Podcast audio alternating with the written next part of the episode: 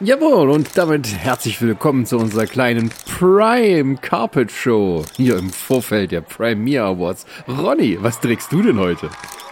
Ich habe heute einen echten Einteiler von Louis Vuitton angezogen. Aber sieh doch da, äh, Sascha, da kommt auch schon Brian Bosworth. Der trägt heute wieder mal hinten Nackenspoiler, Party in the Bag und vorne Business. Ja, und das Business heißt Leder. Aber das kurze Höschen ist natürlich sehr apart, muss man sagen. Aber auch Lance Hendrickson traut sich heute ein bisschen was. Ich meine, dieser Leopardenanzug ist schon fesch. Ja. Ah, und da kommen auch schon die Ninjas, frisch von ihrer Schneemission. Ach ja, wieder leider in Schwarz. Sie haben nichts dazugelernt. Leider nein, leider nein. Aber dafür wissen die Barbarian Queens natürlich wieder mit ihrem Edelstein zu glänzen. Ja, und genau so viel zu enthüllen, dass die Leute ein bisschen den Kopf verdrehen und dann doch äh, nochmal hingucken. Für den Fall, dass doch etwas durchblitzt. Ah ja, guck mal hier. Da kommt hier die wunderbare Pickup-Assi-Redneck-Mode das kleine Teil, das man ganz leicht nach oben schieben kann, falls man doch seine gemachten Brüste entblößen möchte. Ja, wunderbar. Aber ich würde auch sagen, damit genug von uns und auf zur eigentlichen Preisverleihung. Herzlich willkommen zu den Premiers. Sensationell schlecht ist ihnen gerade mal gut genug. Sascha, Ronny und Chris schauen auf die Filme, die bei den Streaming-Anbietern erst ganz weit hinten auftauchen. Kein Genre und keine noch so bescheuerte Filmidee ist vor ihrer Meinung sicher, denn für sie ist es kein Trash, für sie sind es die Prime-Perlen.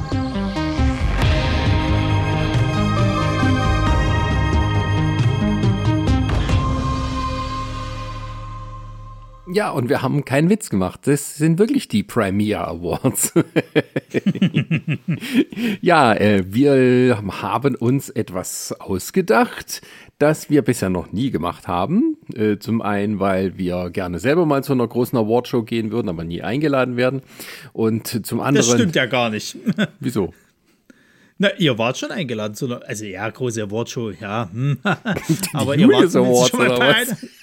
Ja, ja, aber er war zumindest schon mal zu einer. ja, wo, wo es irgendwie, wo du drei Stunden anstehen musstest für eine Currywurst. Haben Sie wenigstens so ein bisschen Gold drauf geschmiert? Ähm, ne.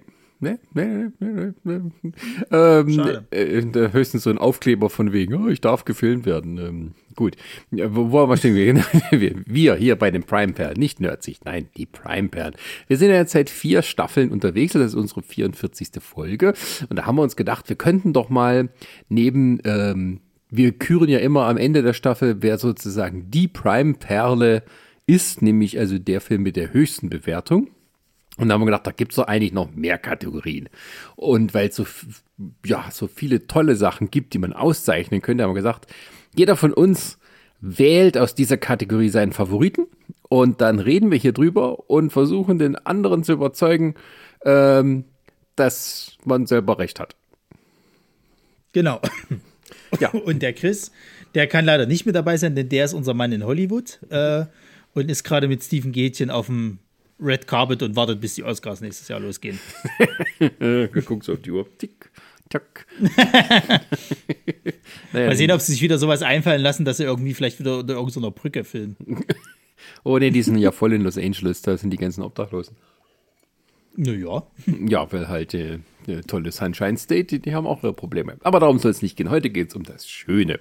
Also wir werden ähm, sozusagen ein kleines bisschen auf die Staffel zurückblicken, äh, reden auch ein bisschen so allgemein, so vielleicht über die vergangenen Staffeln insgesamt, aber wir wollen natürlich quasi unsere Lieblingsszenen, Schauspieler etc. Äh, dieser Staffel hervorheben. Das ist also der Sinn des Ganzen. Ein kleiner, wie sagt man dazu, ein kleiner Epilog zur ja. Staffel 4, bevor wir dann eine kleine Pause machen, die Staffel 5 vorbereiten und dann alles wieder von vorne losgeht. ja, ich habe auch viele Zahlen mitgebracht, dann ähm, die kann man dann auch noch mal alle erwähnen. Yes, Mathe! nein, nein, ich habe schon alles zusammengerechnet. Keine Sorge. Ach so. Ja. Ähm, mit welcher Kategorie möchten wir denn beginnen? Ja, ich würde tatsächlich sagen, wir, wir, wir fangen mal ganz nüchtern an mit der überraschend guten Szene. Ah ja. Also genau. also wie bei den Prime-Perlen, wir haben uns jetzt zur Aufgabe gemacht, immer so eigentlich die, die Filme zu, zu, zu schauen oder zu finden, die absolut quatschig sind, wo meistens die Handlung keinen Sinn ergibt, wo eine dummer Dialog den anderen irgendwie äh, jagt und man irgendwie meint, die Schauspieler haben sie irgendwie alle hinter der, ja, weiß ich nicht, äh, hinterm, hinterm Kiosk gefunden und gefragt, ob sie mal schnell mitmachen können. Damals als ähm, noch Kiosk. Und dann gibt's und dann gibt's aber immer manchmal in einigen von diesen Filmen eine Szene, wo du okay, okay, was, das, das funktioniert ja. So, das, das Drehbuch macht gerade Sinn, die Kamera ist richtig gut, äh, das Set ist, ist ordentlich ausgeleuchtet, die Dialoge funktionieren und, und der Schauspieler hat scheinbar kurz seinen, seinen inneren, äh, äh weiß ich nicht, hier. Ähm, Robert De Niro. Robert De Niro gefunden, genau. So, was ist da, was ist da schiefgelaufen? So, und. Ähm, ja, ich habe ja noch mal einen Sekt eingegossen, falls das Geräusch war. Also. Ah. So, ja, also was hast du dir denn ausgesucht für eine Szene? Also meine überraschend gute Szene, das hatte ich auch damals in der Folge gesagt, ist die Eröffnungssequenz von Nightmare Beach.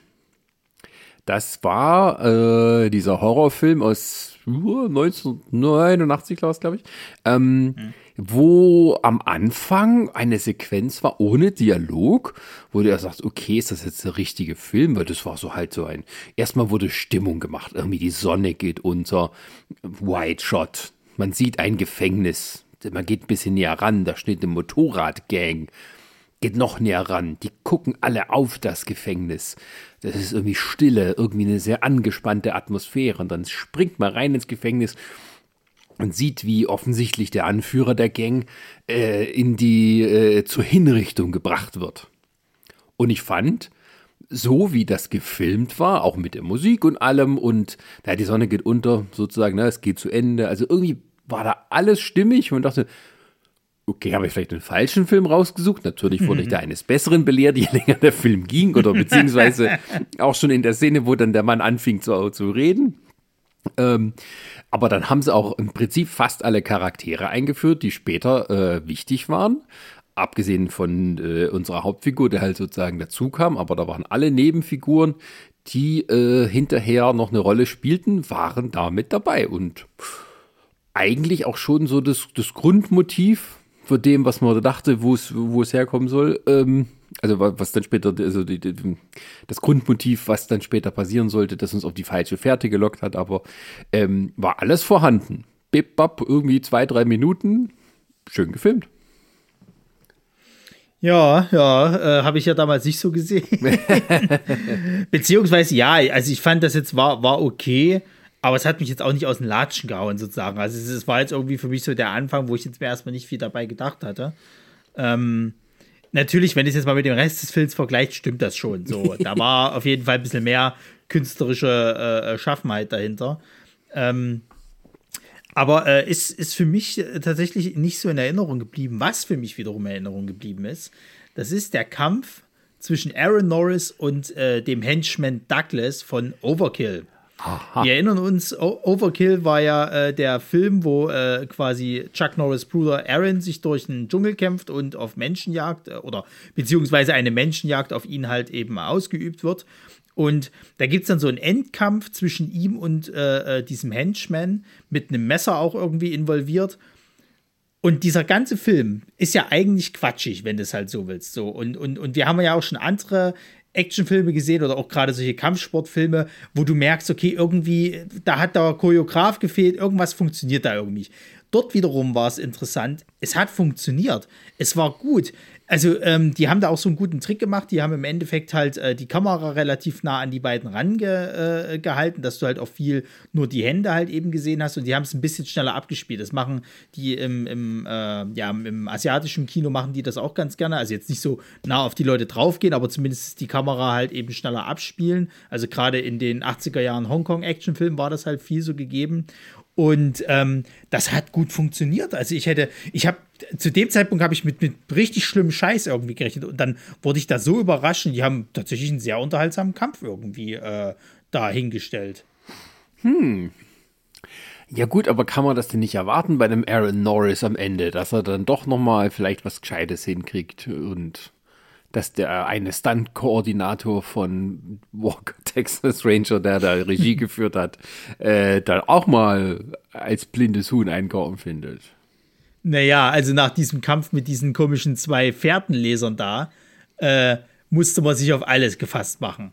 Und ähm, da war das dann schon irgendwie sehr erfrischend, dass dann doch nicht so ein Bullshit gemacht wurde. Man hätte ja auch einfach nur schnell so, so ein typisches hier Star Trek, ähm, hier, ich äh, tu dich hier in, in, in Dingsbums machen, hier in den Schwitzkasten und dann, dann es das halt. Nein, nein, bei Star Trek musst du mit beiden Händen geballt zu einer ja, Faust auf den Rücken ja, ja. hauen. Dann gehen genau, die Leute die auf. ja, aber äh, weißt du, so eine, so eine Sequenz, die ohne Dialoge auskommt und auch erstmal, weil der Öffnung, du musst, du musst ja die Leute am, äh, an Haken kriegen, so. Das ist ja eigentlich das Wichtigste. Und oft haben wir es ja auch bei diesen Filmen, dass da erstmal zwei, drei Minuten lang Vorspann Schrift auf Schwarz kommt mit einer beschissenen Musik.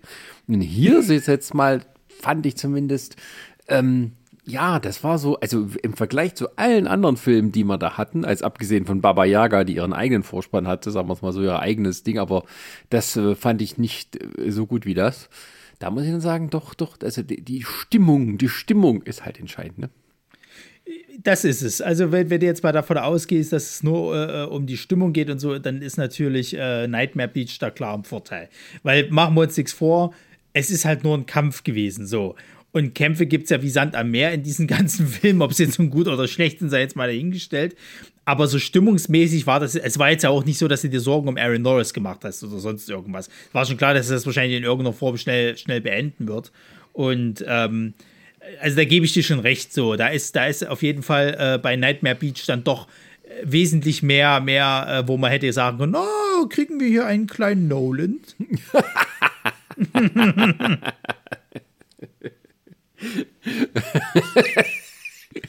ähm, das weiß ich nicht, ob das jetzt zu hoch gegriffen ist. Aber da muss man auch sagen, also dieser Kampf zwischen Aaron Norris und dem, dem Henchman, der war deutlich besser als manch so komisches Zeug, das man heute schon im High-End-Action-Kino sehen muss. Also wenn man da sieht, naja, was, also was Liam Neeson alles so ja, ach Gott, oh, Liam Nielsen, ey, da darfst du mich nicht ansprechen drüber, weil ich, ich habe, äh, ich hab, glaube ich, auf, äh, äh, von mir selber jetzt mitgekriegt, dass ich scheinbar wie so ein kleines, äh, der hat so ein, der hat so einen Stein bei mir im Brett, der Mann. Also ich gucke mir mittlerweile wirklich jeden Liam Neeson-Film, den er jetzt macht, irgendwie an. Und ich weiß, die sind alle schlecht. So, aber irgendwie unterhalten sie mich. Ich weiß nicht, was da los ist. was stimmt mit mir nicht? naja, ich habe ich hab letztens einen gesehen gehabt, ich glaube, der hieß Ice Road oder so ähnlich. Da fährt er über irgendwie so ein, so ein, also da muss der mit so einem Truck äh, äh, so, eine, so eine Eisstraße halt in der, in, weiß ich wo, da oben in Alaska oder so fahren und muss irgendwie so ein Maschinenteil zu so einer äh, äh, Mine bringen, weil da die Minenarbeiter verschüttet sind. Und die wollen das halt damit irgendwie so freibauen. Ich glaube, so ein Bohrerkopf ist das und so. Und da wird noch so eine Krimi-Geschichte drumherum gespinnt, dass die dann irgendwie von einem von, von der Firma aufgehalten werden, weil äh, das ja extra Geld kosten wird und bla bla bla und Zeug. Und der ist nicht gut. Ich weiß das alles, aber irgendwie hat er mich gekriegt so. Keine Ahnung. Okay. Ja, ähm, ja, was, was, ähm, wie, wie kann ich dich jetzt überzeugen, dass die Stimmung das Bessere ist? Oder wie kannst du mich überzeugen? Nee, du hast mich ja schon überzeugt. Ich bin, ich bin ja auch der Meinung, dass das äh, auf jeden Fall der Nightmare Beach, also überraschend gute Szene, da hat er auf jeden Fall die, den, den, den äh, Primey verdient. Okay, die Primea. Die Premiere, genau. Ja, äh, kurze Erklärung. Wir hatten das am Anfang noch Primies genannt. Und dann habe ich mit einer künstlichen Intelligenz rumgespielt, um ein Titelbild für diese Folge zu machen. Und dann kam eine Kriegerkönigin raus, die irgendwie aussieht wie die Schwester von Brian Bosworth. Und ähm, die haben gesagt, jetzt heißt es die Premiere Awards. Ist auch immer gut, wenn man da so eine Frau als Statuette hat oder so. Oder halt ein Mann, so wie die Oscars oder die Emmy. Ne? Ähm, okay, gut. Dann gehen wir mal weiter zur nächsten Kategorie. Ähm, da suche ich mal was raus. Bitte. Und ähm, da würde ich ähm, sagen, machen wir mal best, beste, schlechteste Action-Szene. Und meine beste, schlechteste Action-Szene ist das finale Geballer bei Ninja in geheimer Mission wo die dann zum, zum, zum letzten großen Gefecht ausholen und einfach nur noch irgendwie in der Luft herumballern und irgendwie hunderte Sowjetsoldaten treffen, die einfach nur aus dem Auto rausspringen oder irgendwie aus dem Fenster hüpfen und sich dann erschießen lassen. Das war, ähm, Ja. Das war Hotshots 2 in Ernst. Genau, exakt. Exakt. Body Count. Blutigster Film aller Zeiten. Und da hat man ja noch nicht mal Blut gesehen. Die fallen ja einfach nur um und man hört Geräusche. es gibt keine, keine Scripts und es gibt auch keine, keine, ähm, also nicht mal, dass irgendwie die, das, ähm, die Hemden, also irgendwas explodiert, nicht mal, also ja, die fallen einfach nur um durch irgendwie unsichtbare Kugeln.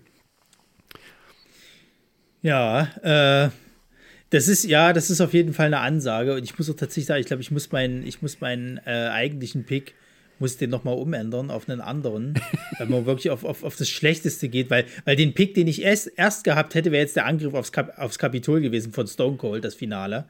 Aber der, der, das war ja gut. So, das war ja gut, ja. So, wenn man aber wirklich von der besten, schlechtesten Action-Szene ausgeht, dann muss ich ganz klar sagen, das ist das Finale von Deathmatch. Also, das ist ja so du hast äh, den, den Hauptcharakter so. Die, die, der, der, die ist jetzt so langsam auf der Spur gekommen, dass hier ähm, der äh, eine Typ hier mit seinem Handlanger, mit äh, Michael Hüß, äh, äh, quasi halt, dass die da unter einer Decke stecken und da irgendwie Mist gemacht haben und ihren, ihren Kumpel da irgendwie verschifft haben. Und das äh, müssen sie jetzt irgendwie aufhalten. Werden dann aber auf der Straße von, von den Henchmen quasi halt äh, schnell gefangen genommen, auf ein Schiff gebracht, wo der Hauptcharakter äh, erstmal gefoltert wird, ganz böse, sich aber binnen von einer Minute schnell wieder befreit und dann irgendwie dort auf dem Schiff erst einmal Ordnung, für Ordnung sorgt. Und ähm, dann steht quasi zwischen seiner äh, Freundin und seiner hier kleinen, äh, wie hieß sie hier, äh, Tommy, äh, hier, die, das Mädel, ja. Äh, steht dann nur noch Michael Hüß und der Obermufti. So, Matthias der Obermufti Hüß, Matthias Hüß, nicht Michael. Matthias, genau. Wir und, haben übrigens Matthias auch in der letzten Folge John Slater, nicht Jack Slater gesagt, glaube ich. Das, ähm, bei Last Action Hero. Ähm. Ja, weil die auch immer, der hieß John Stone und äh, das ist alles furchtbar. Ich und Namen. Ne, jedenfalls, ähm, und dann steht eben noch äh, Matthias Hüß eben dazwischen. Jetzt denkst du ja, boah, Matthias Hüß, ne? Also der, der, das ist schon eine Erscheinung für sich, dann ist er auf dem Titelbild und dann hat er ja auch im, in dem einen Deathmatch hat er einen irgendwie zusammengewammelt und so, der, der, jetzt geht's aber ab. So, beide ziehen nur noch ihr, ihr Oberteil aus, jetzt gibt's auf die Fresse. Und dann umarmen die sich so ein bisschen. So. Und der eine schmeißt dann den anderen irgendwie in so eine Ecke wo irgendwie so, so Fässer stehen und der, der, der andere Obermufti schießt mit, mit, mit der Kanone drauf, plötzlich Feuer und Matthias Hüß ist in, in Flammen und das war's. Und denkst du, okay. das war jetzt, das war jetzt Deathmatch, das große Aufeinandertreffen von unseren beiden äh, Kontrahenten. Und ähm, dann hört das nicht auf. Dann geht das halt weiter, dass der irgendwie noch von dem Obermufti noch auf die Fresse kriegt und, und fast stirbt und nur von seiner Angebeteten gerettet werden kann. Und denkst du, okay, das war's jetzt, gut, ist enttäuschend. Nein, dann gibt's noch mal einen Twist, denn dann kommt Matthias Hüß verkohlt aus dem Schiffsinneren hoch und will wieder um Arm spielen. Und der, der Ober äh, und, und, und äh, dann duckt sich ähm, unser Held und Matthias Hüß fällt über die Reling in irgendein so Holzding, wird aufgespießt, das war's. hm, ja, ich habe jetzt tatsächlich, während du erzählst, mir fallen keine Gegenargumente ein. also, das muss man ja mal ganz klar sagen, wo du bei, bei, bei Ninja in geheimer Mission noch sagen kannst, okay, gut, ja, es sind, machen wir uns nichts vor, es sind keine Ninjas. Also, wie Chris schon gesagt hatte, es sind alles, aber auf gar keinen Fall sind sie keine Ninjas. ballert's ja trotzdem und es gibt viel Action da ist schon viel los. Aber dann hast du halt hier äh, äh, bei Deathmatch, wo du dir so sagst, okay, jeder geile Martial Arts Film oder Kampffilm endet damit, dass ich irgendwie so eine richtig geile Martial Arts äh, Action Szene am Ende kriege und dann umarmen die sich. Und der eine stolpert über die Reling und, und fällt in den Tod. Wo du denkst, sag mal, Leute, das ist das Geld alle gegen. Das ja, erinnert mich so ein bisschen wie an das Ende von, von, von hier äh, He-Man in The Masters of the Universe. Ja, so mit, von mit wegen. Wir, wir, wir, mussten schnell fertig werden und hatten schon die Sets halb abgebaut und deswegen. ja, doch, doch, ja. Also wenn man sagt, beste, schlechteste Action-Szene, also natürlich ist die schlecht, aber dann auch wieder so enttäuschend lustig schlecht, dass man das durchaus so nehmen kann, ja. Also die, die, die, das bei Ninja ist dann irgendwie auch äh, irgendwann, man hatte sich ja schon dran gewöhnt, dass die einfach ballern und dann irgendwie die Leute treffen, ne? Ähm, ja. Ähm, ja, doch, doch, doch, dann gehe ich ja, mit. Denn, äh, dann, vor, allen ja. vor allen Dingen bei Ninja, bei Ninja gab es ja dann am Ende sogar noch so ein paar Gore-Szenen, dass halt dann irgendwie so Platzclips benutzt werden oder halt diese, diese komische Munition, die halt irgendwie die Leute von innen explodieren lässt. Der eine kotzt, jetzt kotzt sich zu Tode, weil er mit Giftgas irgendwie in seine Maske ja. irgendwie gesprüht wird. Also da passiert schon sehr viel gutes Zeug. ja, nee, aber doch, also für, für, die beste, schlechteste, ja, da gehe ich mit. Das, äh, dann nehmen wir das mit. Äh, der finale Endkampf im Deathmatch. Der, ja, alles ist nur kein richtiges Deathmatch. es passiert ja auch in dem ganzen Film nur ein einziges Deathmatch gleich am Anfang. Und das endet nicht mal mit einem Tod. Es ist unglaublich. Und das setzt ja eigentlich die Handlung in Gang. Ja, ja. Weil es ja. eben kein Deathmatch gibt. Stimmt, warum heißt der Film Deathmatch? Das müsste doch heißen. Das, das ist halt das Schlimme. Der heißt, der heißt ja nirgendwo, äh, heißt der anders. Der heißt immer überall Deathmatch. Und ich habe nicht gerafft, warum eigentlich. Oh, das lässt sich bestimmt halt gut international vermarkten. Also Match weiß ja die ganze Welt, was gemeint ist. Und Death, ja, so, also, ja, wenn die jetzt noch Killer-Match genannt hätten, dann wäre es wahrscheinlich ähm, ähm, auf dem Index gelandet. Nee, aber dann wäre es noch einfacher zu vermarkten. Aber Deathmatch, das, das ist, ist, schon gut. Okay. Dann gut. die nächste Kategorie. Äh, dann suche ich mir mal aus, äh, der beste One-Liner oder bester Dialog. Ah, ja. Da so. habe da hab ich jetzt, ich habe was vorbereitet. Wir haben ja überall diese, die, diese, äh, seit neuestem diese Ausschnitte in, in den Folgen ähm, in dieser Staffel, wobei nicht bei allen, weil es hat nicht immer geklappt und so, aber ähm, ich habe tatsächlich meinen Dialog vorbereitet. Soll ich ihn dir vorspielen? So, ich dachte, du, du spielst es schon ab. Achso, äh, außer du willst sagen, du willst sagen, was du denkst. Was nee, du, nee, nee, fang, fang, fang ruhig an. Also, da habe ich auch immer hin und her belegt, weil wir auch so viele Sachen rausgesucht haben, aber am Ende ist mir halt trotzdem dieser eine Spruch im Kopf geblieben. Bitte gehen wir schnell heim, bevor sie uns wehtun. Wir haben kein Zuhause mehr. Wir finden ein neues Heim. Ich werde gegen sie kämpfen. Ich bin keines Menschen Sklave und keines Mannes Hure. Und wenn ich sie nicht besiegen kann, dann habe ich es wenigstens versucht. Ich bin keines Menschen Sklave und keines Mannes Hure. Das bin ich meine Aussage. naja. Was war bei dir? Naja, also es gibt äh, von, der, von der aktuellen Staffel gibt es tatsächlich eine Folge, die ich mir aktuell immer wieder anhöre. Obwohl der Film wirklich anstrengend war. Aber über diesen Film zu, zu reden, so im Nachgang, merkt man eigentlich wirklich, wie viel absurder Scheiß da drinnen passiert und wie viel Blödsinn da eigentlich dabei ist. Dass man wirklich fast denken könnte, oh, eigentlich könnte man den Film sich doch nochmal angucken, bis man dann einfach, nee, der war furchtbar. Und zwar ist das die Dialogszene äh, von ähm, Der letzte Samurai, wo die beim Abendessen sind. Wo wir erfahren, warum äh, Lance Hendricksons Spitzname Bambi ist und ähm, was sie so übers Leben philosophieren. Wo es dann quasi äh, äh geht, dass die äh, äh, Frau sagt so, ah, Bambi, ein schrecklicher Name. Ja. Wo kommt der denn her? Habe ich sogar hier. Kann ich einfach mal einspielen. Bitte. Warum nennen Sie ihn Bambi? Fürchterlicher Name. Wollen Sie es wirklich wissen? Ja. Bei einem Picknick im Wald mit meiner Mutter, als ich noch klein war, hörte ich einen Schuss und sah ein Feuer. Ich will nicht darüber reden. Ich wurde benachteiligt im Leben. Kann ich Sie was fragen? Mhm. Wie ist Ihr Sexualleben?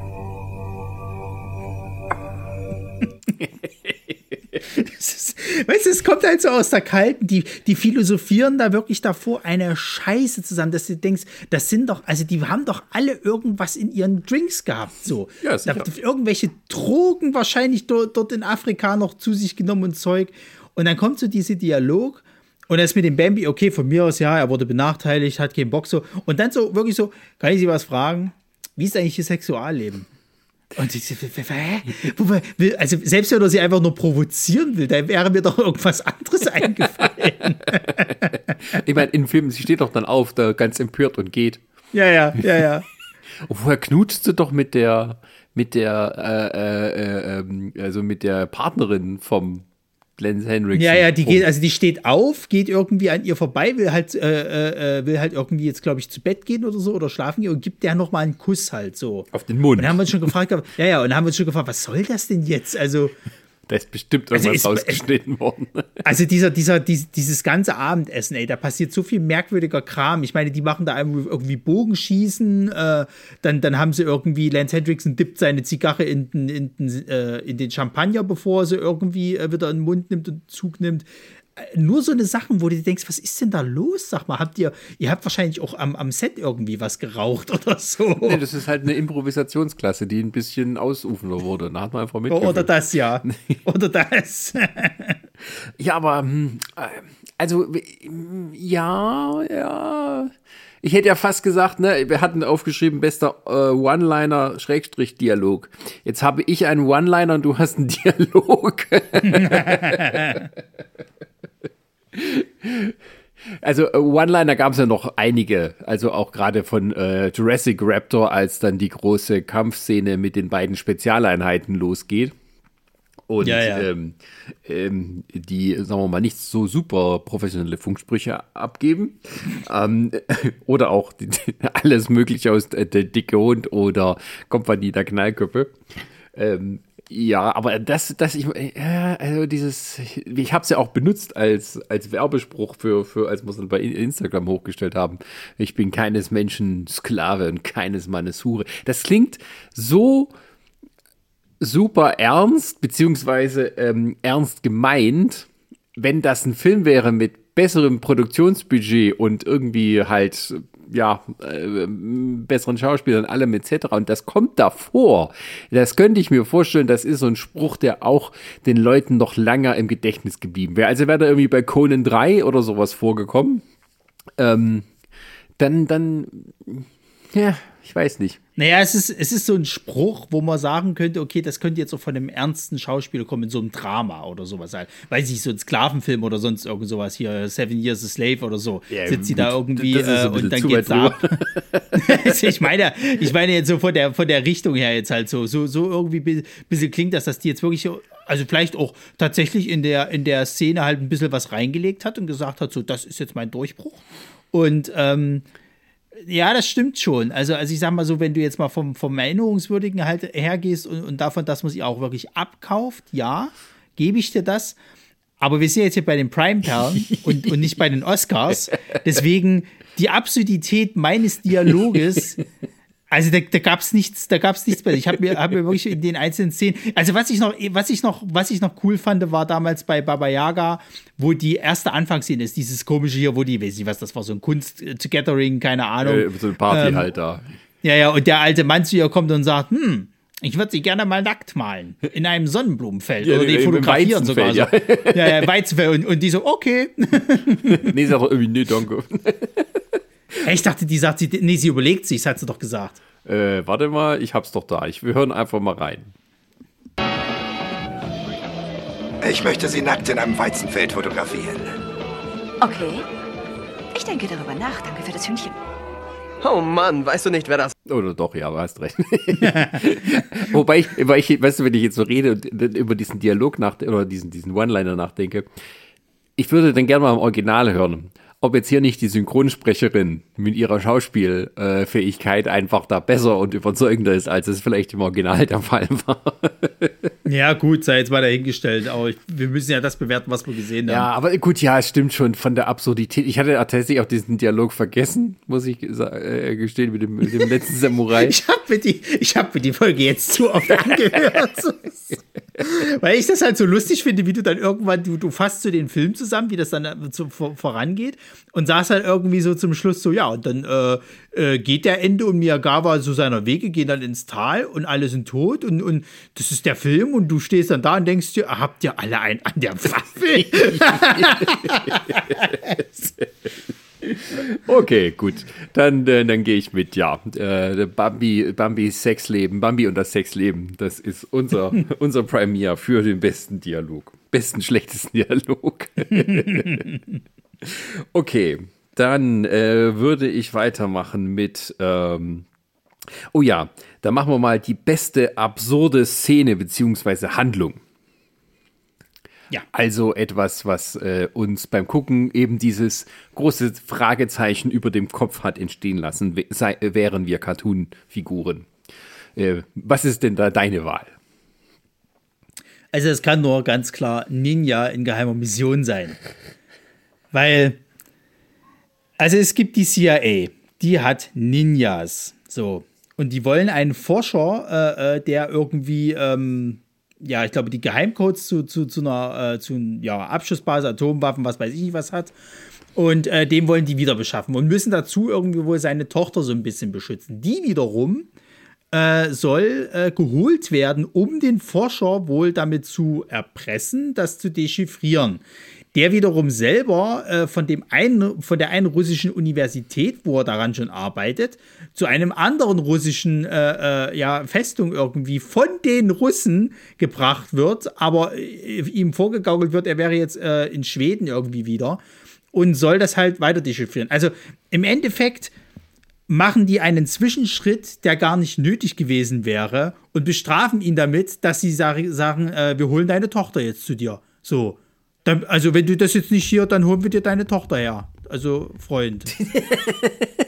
und, und am Ende ist alles scheißegal, weil diese, also es sind alle tot, auch der, auch der Forscher, bis auf die Tochter und der und der Ober, äh, also hier unser Held Ninja und ähm, der Bösewicht und ähm, die Codes sind verbrannt oder zerrissen oder kaputt, also sind nicht mehr da sozusagen halt. Die CIA sagt, naja, dann ist es halt so und, und, und haut halt ab.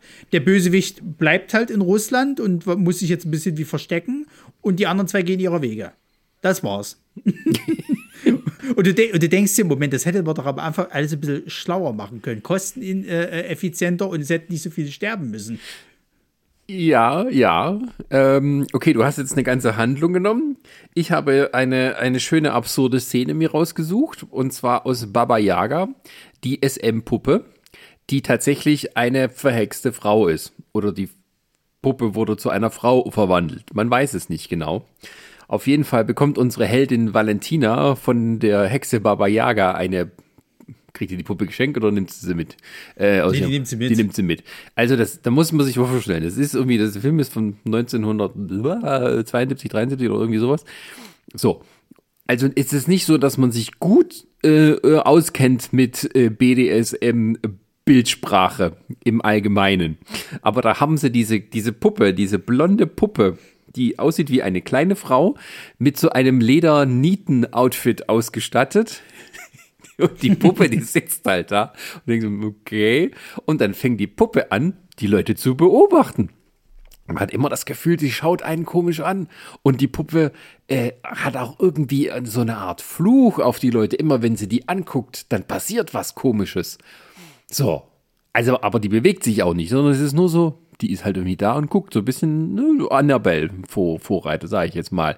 Und, und dann, dann der Höhepunkt ist dann, dass rauskommt, dass die SM-Puppe so eine Art verwunschene, äh, die Prinzessin ist das falsch, also eine verwunschene Frau ist, ähm, die dann irgendwann mal verwandelt wird bei der Baba Yaga und dann sieht man halt die blonde Dame in ihrem SM-Nieten-Outfit herumlaufen. Man weiß nicht, woher sie kommt, wohin sie geht, was sie mit Baba Yaga zu tun hat, ob sie eine reine, also ein reines Zaubereiprodukt ist oder tatsächlich ein Mensch. Ähm, aber es unterstreicht die absolute Absurdität von diesem Film und deswegen ist das meine schönste absurde Szene.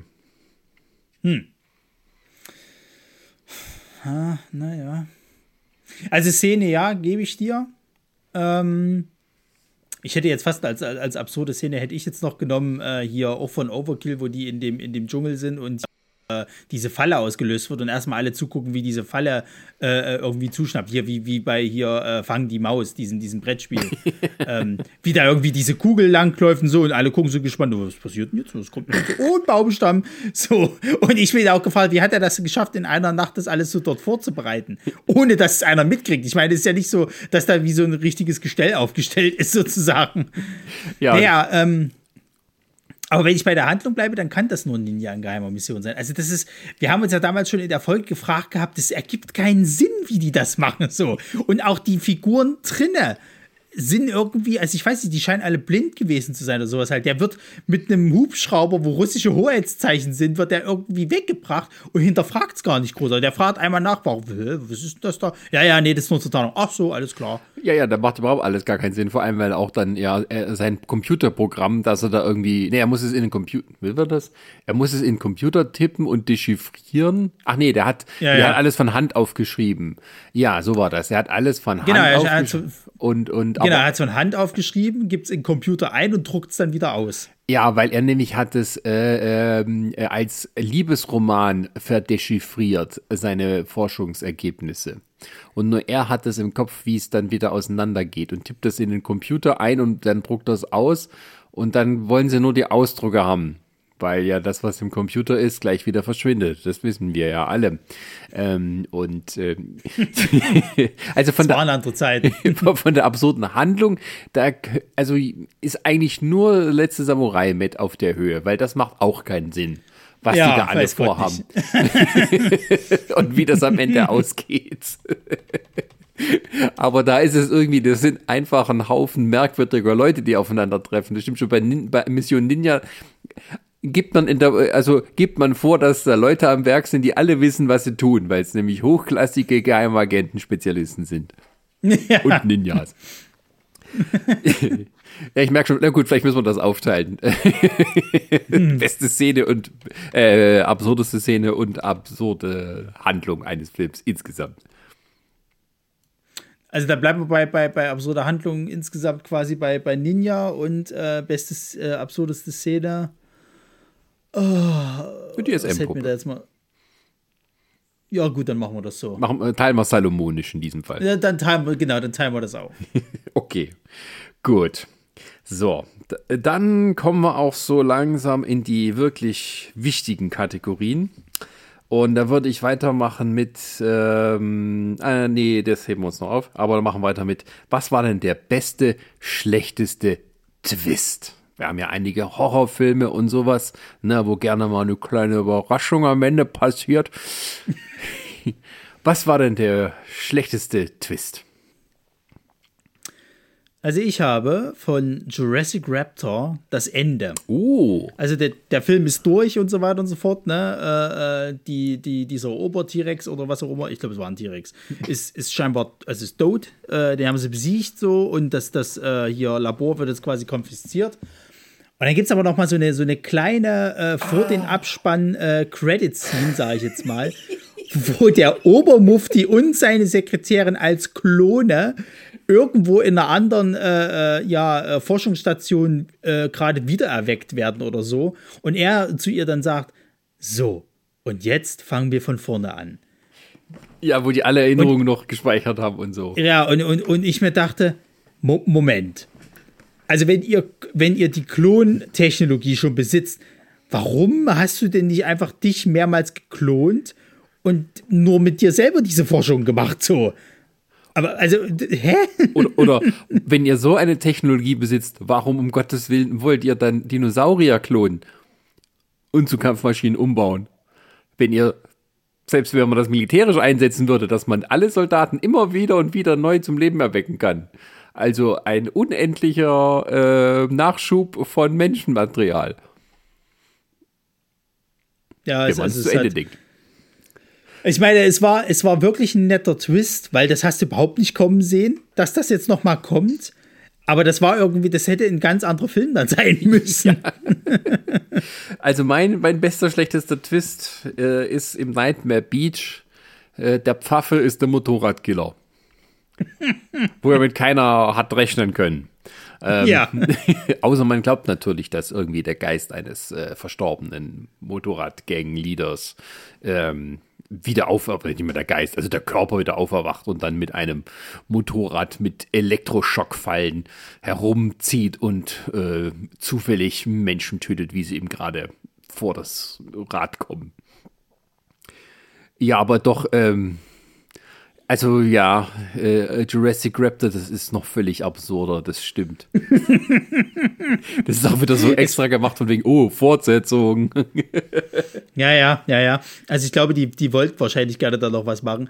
Also ich meine, wenn du jetzt mal wieder davon ausgehst, okay, wir suchen nach dem besten, schlechtesten Twist, dann, dann stimme ich dir zu. Nightmare Beach hat da schon den, weil das, das ist eigentlich eher der schlechteste, von, schlechteste Twist. Ja, ja, der schlechteste, weil, weil du natürlich ist es er. Das weißt du dann auch schon. Das weißt du spätestens zu dem Zeitpunkt, als er dann irgendwie die ganze Zeit mit, mit seiner Tochter irgendwie dann äh, so an, anspricht und sagt, ach nein, ich mag das nicht, dass du mal so weggehst. Ihr, ihr nehmt dann alle Drogen und raucht und, und Alkohol und das vergiftet eure, eure Seele. Da war mir schon klar, ja, ja, du bist es, alles klar. So. Und dann macht es ja überhaupt keinen Sinn, weil der ja dann auf einmal, der tut ja die ganze Zeit so vorher so, so ruhig, ne, und ist eher so, so etwas, naja, schon seinem Alter entsprechend so. Und dann ist der auf einmal Action Jackson, so nach dem Motto. Weißt du, ist vollkommen wahnsinnig irgendwie, ist, ist rüstig und, und geht ab und Zeug und stirbt dann wie bei, bei Police Academy, weil er vom Motorrad irgendwie in so ein Elektro-Ding geschleudert wird. Also.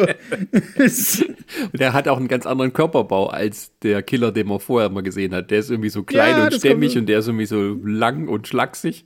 Äh, der ja, Pfarrer, ja, ja, ja. Nee, gut, äh, nee, dann, äh, dann, das, das, dann hatte ich mir nicht mehr gedacht an diesen Plot-Twist. Also vor allem, weil das halt so, das ist so, also es ist ja vor so ein bisschen, es ist schon Science Fiction, ne, dass sie da halt hier diese Dinosaurier klonen und so, aber es bleibt dann trotzdem immer noch so, wir haben äh, trotzdem nur alle Dinge, die uns sonst zur Verfügung stehen. Wir haben keine Laserwaffen, ne? wir haben halt nur ein paar inkompetente Special Ops Teams äh, die sich da gegenseitig noch im Wege stehen, weil sie dann die Dinosaurier erschießen müssen. Ähm, aber es geht nicht irgendwie völlig drüber hinaus. Aber dann, aber dann kommt auf einmal das. das war so ein bisschen wie, kennst du noch diesen ähm, Film Batman hält die Welt in Atem? Der, dieser Film zu dieser 60er-Jahres-Serie? Es kann sein, dass ich Ding mal gesehen habe, aber es ist schon ewig her. Wo irgendwie der, der, der, ähm, der, der, Haupthandlung ist, dass die Welt, äh, die Führer der Welt von den Bösewichten ähm, dehydriert und zu einem Pulver umgewandelt werden. Und dann kann irgendwie Batman mit seiner speziellen Bettformel die wieder rehydrieren und die dann plupp, kommt aus dem Pulver wieder halt irgendwie der Präsident von, von äh, China raus. So. Na klar. So, und so ähnlich war das. aus dem Pulver plopp sind wir wieder da. Na, weil es ist halt auch so, ich meine, die sind ja mit ihren Erinnerungen ausgestattet, die sie hatten, äh, wahrscheinlich, es ist so ein bisschen wie Total Recall, nee, nicht Total Recall, wie hieß der Film hier, The Sixth Day mit, mit Schwarzenegger, ja. wo die, wo die ja immer wieder die, die gleiche Erinnerung haben äh, seit dem Moment ihres Todes, so. Und die Sekretärin hatte doch vorher noch im Film einen Streit mit dem Typen gehabt, dass sie das hier nicht gut findet, was sie jetzt hier machen, weil jetzt hier auch schon Menschen sterben und tralla. Und dann ist die wieder an Bord so, dann sind die irgendwie wieder neu erweckt. So, jetzt geht's weiter. Hallo. so, und du denkst es aber, hä? Ich weiß ja nicht, von welchem Backup-File er das genommen hat. ja, wer weiß, wer weiß. Ich bin sowieso der Meinung, der hat die bloß wieder mit dazu geklont, damit er was zum Bumsen hatte. Ja, allerdings. Okay, ja, äh, doch, da, da, da gehe ich mit. Da ist das von, von Nightmare Beach nicht konkurrenzfähig gegen sowas. Ähm, ja. ist tatsächlich. Ähm, ist, ich habe schon einen Film rausgesucht für die nächste Staffel. Ja. Und da ist auch, das, der ist auch ein guter Kandidat für einen absurden Twist am Ende. Oder sagen wir mal, absurde Schlussszene. Ähm, aber mehr will ich noch nicht verraten. Gut, also wir haben jetzt noch ähm, drei Kategorien übrig, bevor wir zur Prime Perle an sich kommen. Ähm, ja. Wollen wir das ein bisschen aufteilen mit den Darstellern? Äh, ja, können wir machen. Gut. Dann ja, aber die, die, die, die beste, schlechteste Nacktszene haben wir ja auch noch. Genau, da würde ich vielleicht äh, erstmal machen, beste Darstellerische, äh, beste Darstellerische, da, beste darstellerische Leistung, weibliche Rolle. Ganz schön schwer. äh, wer möchte? Soll ich oder? Ja, ja, fang an. Okay mein, äh, meine beste Leistung von einer weiblichen Rolle war aus Nightmare Beach. Ich musste auch den Namen nachschlagen. Christina Kier als irgendwie die Sommerbeach-Hure Kimberly, die dort die Männer abfängt und dann in ihr Hotel mitnimmt unter irgendwelchen seltsamen Vorwänden. Die Frau also, hat mich überzeugt. Ich wollte sagen, irgendwie habe ich mir das schon gedacht gehabt, dass die wahrscheinlich die nehmen wirst. also sie oder, oder halt hier unsere, unsere hier äh, Amethea. Äh, aber ähm, nee, ich habe, ja, ja. Ja, also es ist die Szene, äh, die eigentlich nur so als, wie soll man sagen, äh, Humorfutter zwischen die eigentlichen Szenen kommen. Da ist eine Frau, die man erst denkt, ah, okay, sie ist das nächste Opfer und so und die läuft hier allein rum, aber da stellt sich raus, nein, das ist hier die Prostituierte, die wohl immer in Frühlingsferien zum extra Cash machen dort nach Florida fährt. Und dann kommen halt solche Dialoge wie hier, ich kann das mal einspielen.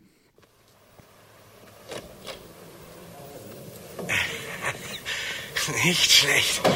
Ich glaube, das ist so viel, dass du davon dein nächstes Semester bezahlen kannst. Ich weiß gar nicht, wie ich Ihnen danken soll. Du machst erst mal den Abschluss, dann wirst du den armen alten Leuten helfen. Das werde ich, danke. Wiedersehen, mein kleiner Liebling. Auf Wiedersehen. Ja, also wenn dann halt äh, die Damen und Herren aus dem Hotel rauskommen. aus dem Hotelzimmer.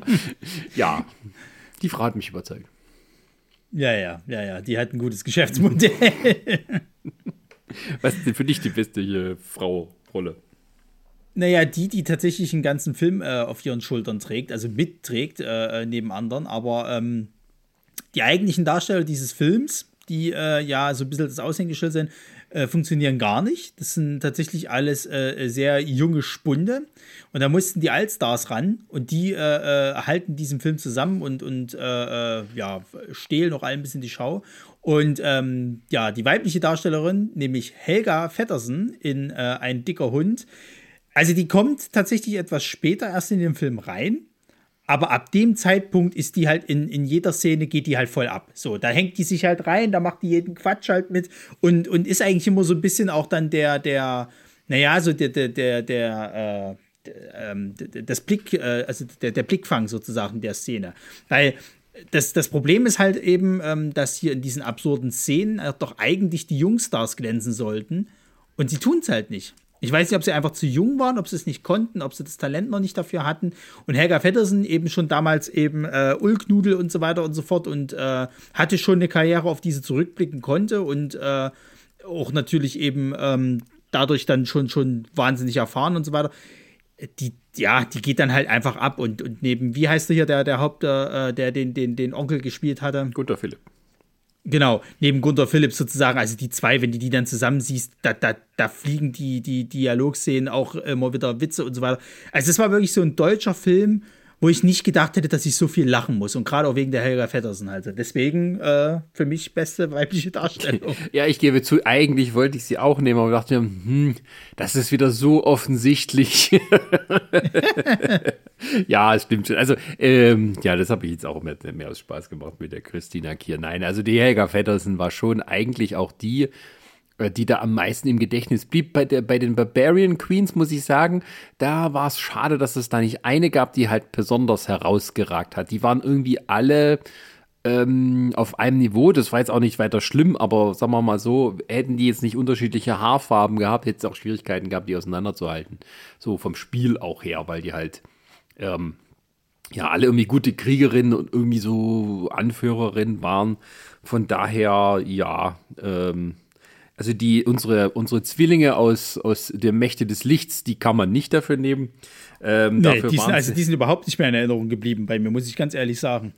Ja, äh, auch mit, ähm, ähm, mit, mit äh, einzig, was, also äh, wir haben ja immer ein bisschen wenig Darstellerinnen hier bei den Filmen, weil die oft auch sozusagen ähm, äh, äh, männliche Hauptrollen haben, also sagen wir, äh, auf die Männer eben immer äh, gehen als die Helden sozusagen. Da waren die Barbarian Queen tatsächlich mal eine Ausnahme.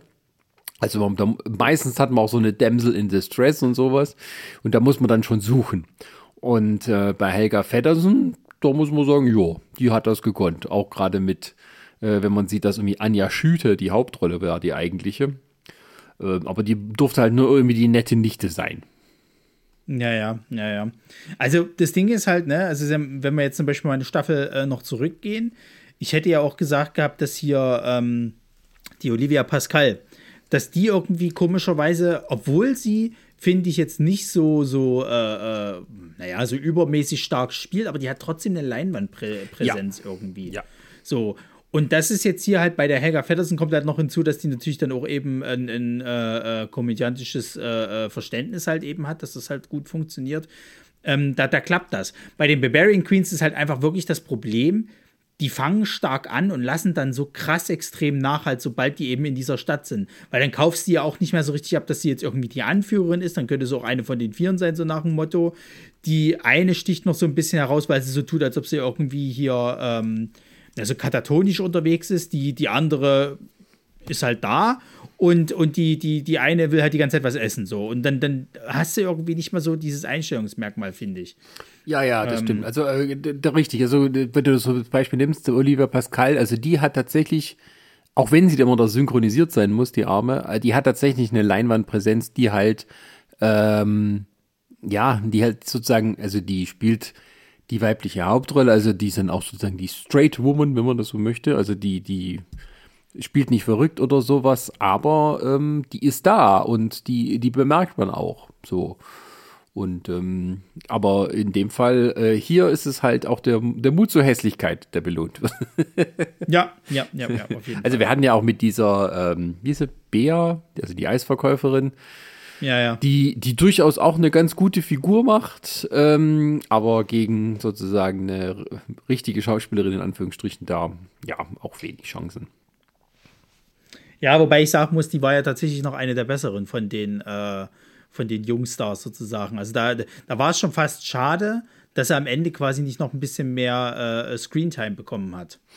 Ja, im Endeffekt musst du dich dann aber auch so ans Normale halten, also an die, äh, ja, um was es geht, also wie soll man sagen, ähm, dass man halt die, die, äh, ja, ich komme jetzt nicht drauf. Also die, die, die, Hauptfiguren werden ja als Hauptfiguren eingeführt, da kann man die nicht durch Nebenfiguren nochmal zwischendrin ersetzen. Ähm, ja. Obwohl das nichts heißen soll, klar geht das auch. ja, naja. ähm, ja, gut, da sind wir uns doch mal einig. Sehr schön. Sehr schön. Gut, dann machen wir doch weiter mit der besten, schlechtesten Nacktszene. Ja, jetzt bin ich gespannt. Das ist für mich ungeschlagen diese siebeneinhalb Minuten Bumsen auf dem Pickup bei Jurassic Raptor. Das kann man nicht überbieten mit keiner anderen Nacktszene. Doch, und ich sage dir, ich sage, ich gebe dir einen Grund, war, war, warum eine andere Szene viel, viel besser ist. Aber du kannst gerne nochmal äh, äh, ausführen, äh, ja, diese Absurdität, was da passiert. also, in, ist es ja auch so, in unserer Folge haben wir extra ein Kapitel gemacht mit das Highlight, weil es ist eine Szene, in der es darum geht, dass halt irgendwie zwei Nebenfiguren typischerweise in einem Horrorfilm halt irgendwie Sex haben und dann kommt der Mörder, das äh, Monster, das sie frisst und umbringt. So. Und in diesem Fall ist das halt irgendwie die Kleinstadt hier, irgendwie auf dem Land. Also was macht man da? Schön auf dem Pickup abends, nachts, wenn es kalt ist und dadurch die Nippel schön steif, ähm, geht man dann raus und hat dort irgendwie Verkehr. Und die haben sich irgendwie gedacht, hey, diese Szene ist so toll. Jede einzelne Einstellung, die wir haben, schneiden wir rein, wiederholen sie, springen ein bisschen näher ran, das merkt ja keiner und ziehen das in die Länge, dass immer wieder das Gleiche passiert und das Gleiche passiert und du denkst dir, hä? Also das, als, als absurde Szene gilt das auch, aber ich, deswegen habe ich, ich habe es aber als, als Nacktszene dann genommen, weil es, es geht siebeneinhalb Minuten. Und es sind solche Sachen drin, dass die Schauspieler, dass, dass sie alles so weit reinschneiden, dass man sieht, wie die Schauspielerin zur Seite guckt zum Regisseur, weil er entweder was sagt oder weil, weil sie denkt, ist jetzt gerade Schluss oder nicht. Wie lange geht das ja noch? Ja. Und der, dieser komische Typ, der halt gleich auch umgebracht wird, nuckelt an den Nippeln von der Frau mit ihren gemachten äh, Brüsten da, die halt ja, egal in welcher Form, äh, in welcher Position, immer der Schwerkraft widerstehen. Ähm, also ist schon, ist schon toll.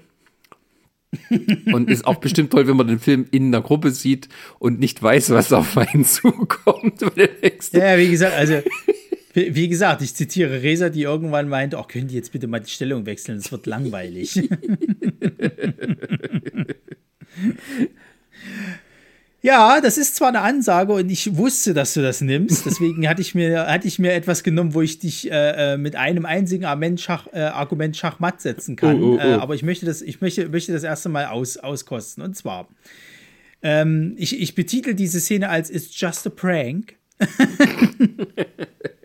Nämlich Bodycount, wo äh, Sid und Sissy äh, quasi halt vor, äh, äh, also der, der, der Sid ist so ein bisschen der Dickliche in der Gruppe und, und wird dann halt eben quasi immer von denen gerne ein bisschen gemobbt. Und ähm, wird dann von der Sissy äh, äh quasi halt eben äh, zu so einem ja, ein Zimmer gebracht, wo dann er gesagt wird, ja, da drinnen würde eine Orgie stattfinden. Er soll sich jetzt ausziehen, geht ab so. Und er glaubt ihr das natürlich nicht und dann sagt sie, ja, warum sollte ich äh, dich denn anlügen? Ich, ich ziehe mich doch jetzt hier auch gerade aus. Und zieht blank.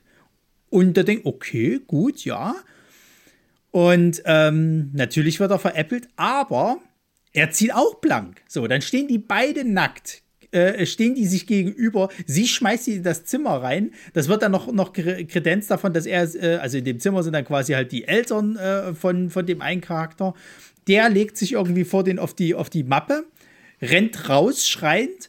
Und äh, der Vater sagt zu, zu, zur Mutter, ich glaube, ich muss den Jungen töten. Und die Mutter meint ganz trocken, ach, das erledigt sich von selbst. so, also das ist schon lustig ohne Ende, weil erstens mal rechnest du nicht damit, dass, dass die Sissy jetzt einfach hier so vor dem Freund halt blank zieht, weil es ist ja eigentlich nur, es ist ja ein Kumpel, kannst du halt sagen. Also ich weiß nicht, wie es bei dir ist im Freundeskreis, aber bei mir zieht sich jetzt nicht einfach mal so jemand vor mir aus. Oh ja, gut, so. also. gut, bei deinen Swingerpartys, was weiß ich denn, aber. so, und, und, und, und dann äh, äh, ist er ja dann auch nochmal, dass der Schauspieler sich auch noch auszieht, da denkst du doch, oh, gleichberechtigte Gucke. Und ähm, das entscheidende Argument, um die Schachmatt zu setzen, ist, diese Szene hat etwas äh, äh, geschaffen, was wir als den Schniepel-Index kennen, um einen Sexismusfaktor äh, auszurechnen. Das heißt, der Bubi-Index wurde um zwei weitere Formeln er, er, ergänzt und vollendet. Besser kann es nicht gehen. Äh, ja, nein, nein. also die Szene Aber Wissenschaft schlägt von uns.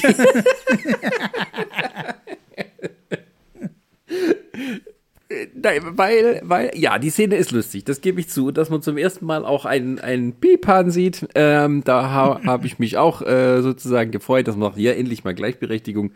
Ähm, da müssen wir uns nicht immer vorhalten lassen, wir gucken nur Filme mit, mit Möpsen.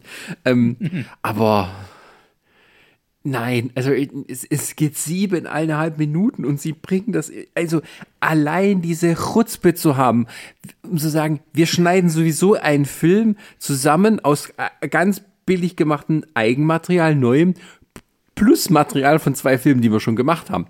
Und, und dann müssen wir trotzdem noch Strecke machen. Also wir sind ja schon nur knapp 80 Minuten lang. Also was machen wir? Wir ziehen die Sexszene in die so dermaßen in die Länge, dass ich weiß, also also sagen wir mal so, wenn da tatsächlich einer sich den Film holt und sich irgendwie allein zu Hause das anguckt, also früher, sag ich mal, früher du wie dick, holst du das und guckst du, und dann sitzt er da alleine, irgendein so Typ. Und dann sieht er das denkt, oh geil, das kann ich mich mal selber anfassen. So. Der ist fertig. Da ist die Szene trotzdem noch mal doppelt so lang.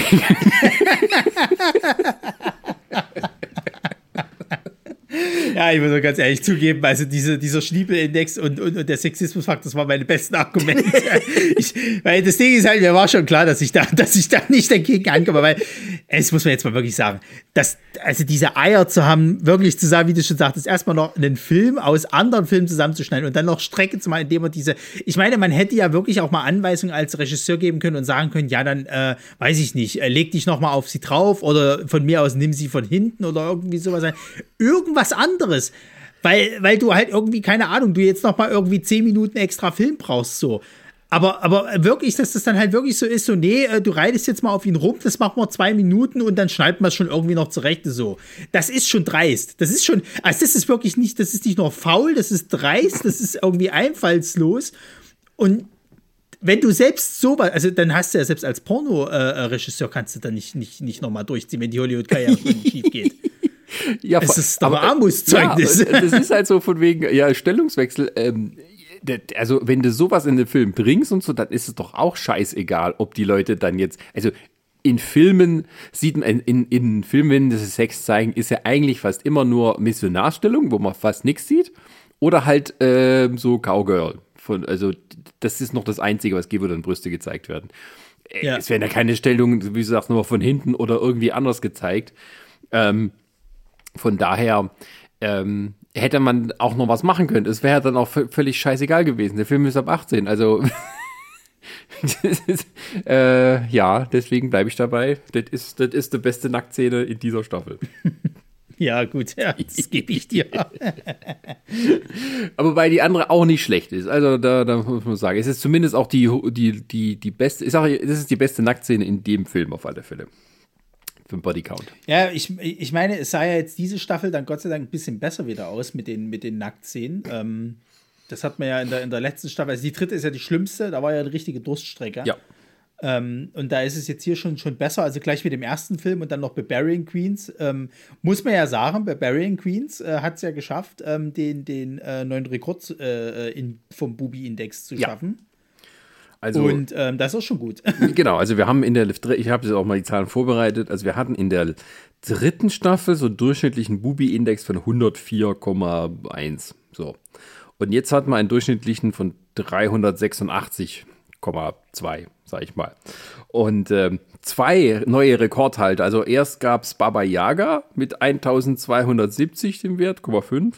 Und dann wurde es aber doch noch gebrochen von Barbarian King mit 1278. So um Haaresbreite. ähm, während wir doch viele Nuller hatten in der dritten Staffel.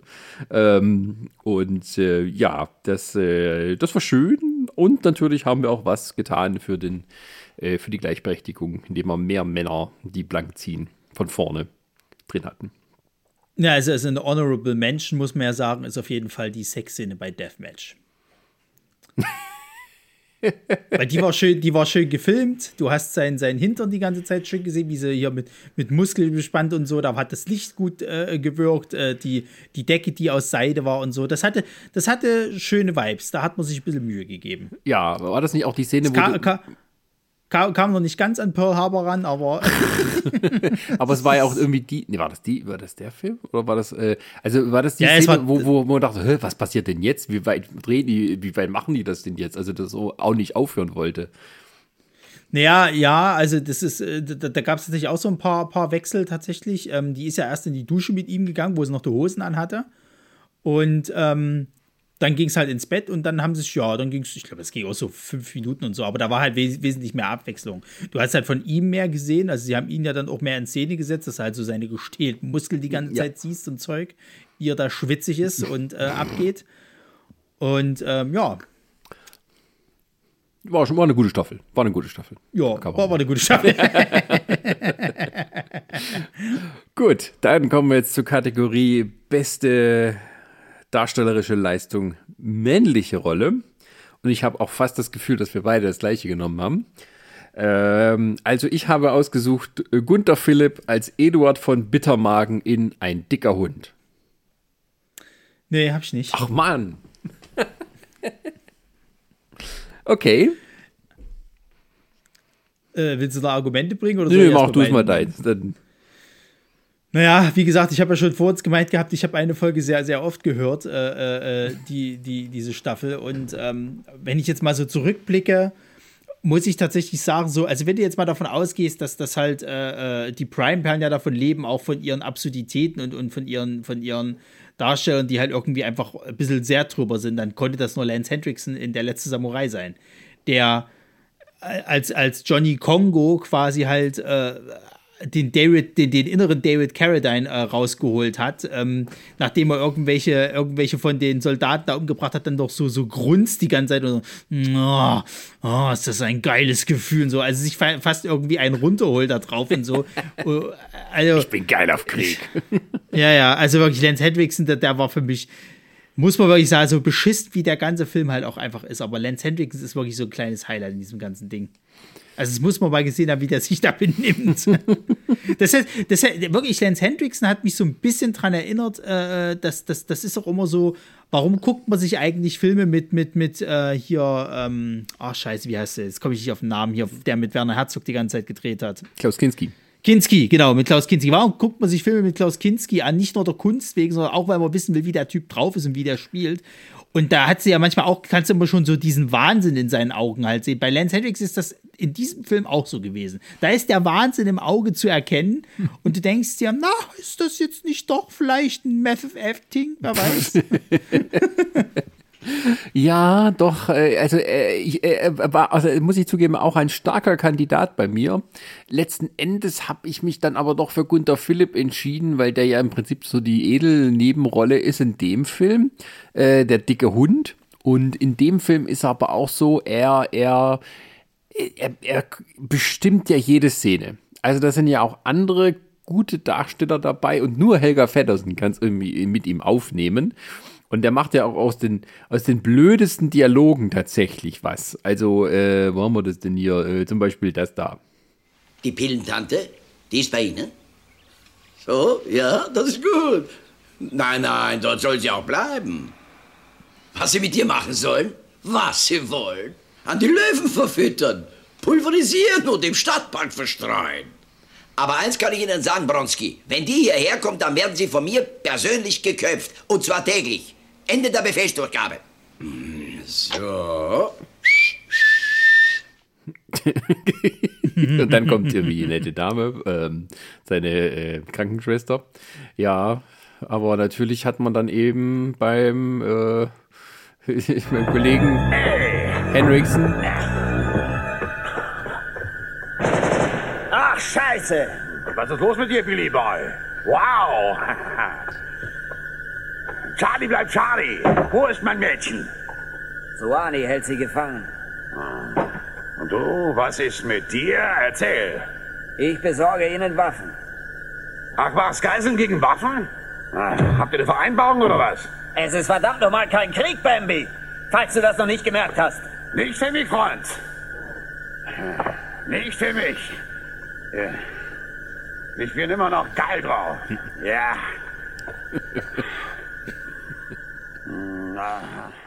Dieses ja, also das, also ich meine, ich gebe dir das. Also guter Philipp, das muss man wirklich sagen. Dafür, dass der nur eine Nebenrolle ist, ne, hält der ja wirklich mit Helga Vetters in diesen ganzen Film zusammen so. Und das, äh, äh, also ich finde tatsächlich nur noch Brian Bosworth hat so eine Präsenz in seinem eigenen Film, weil sie ihn da halt so, so als Star halt auch inszeniert haben. Ähm, da funktioniert er eben auch neben Lance Hendrickson, der ja dort auch den Bösewicht spielt, äh, ganz gut.